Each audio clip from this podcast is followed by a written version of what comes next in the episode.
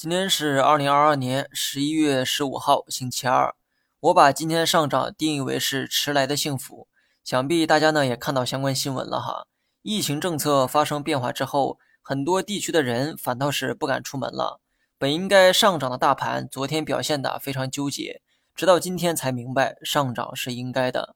一个月前呢，我就强调过，我个人对四季度的走势啊比较乐观。这里面有两方面的原因：一是三季度跌幅太大，大盘有向上修复的需求；二是年末漂亮国加息或将迎来拐点。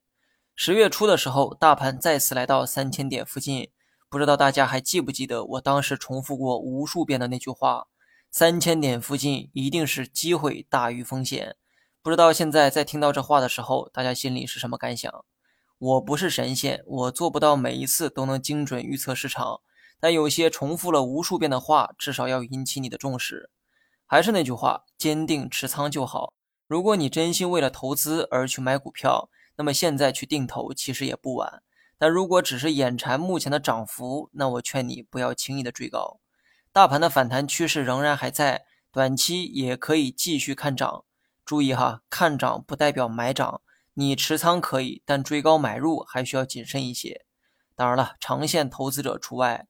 至于明天的走势，相信很多老粉丝都知道该如何预期。大阳线暴涨之后，一般会走出小 K 线，所以明天的走势就按照小 K 线去看。好了，以上全部内容，下期同一时间再见。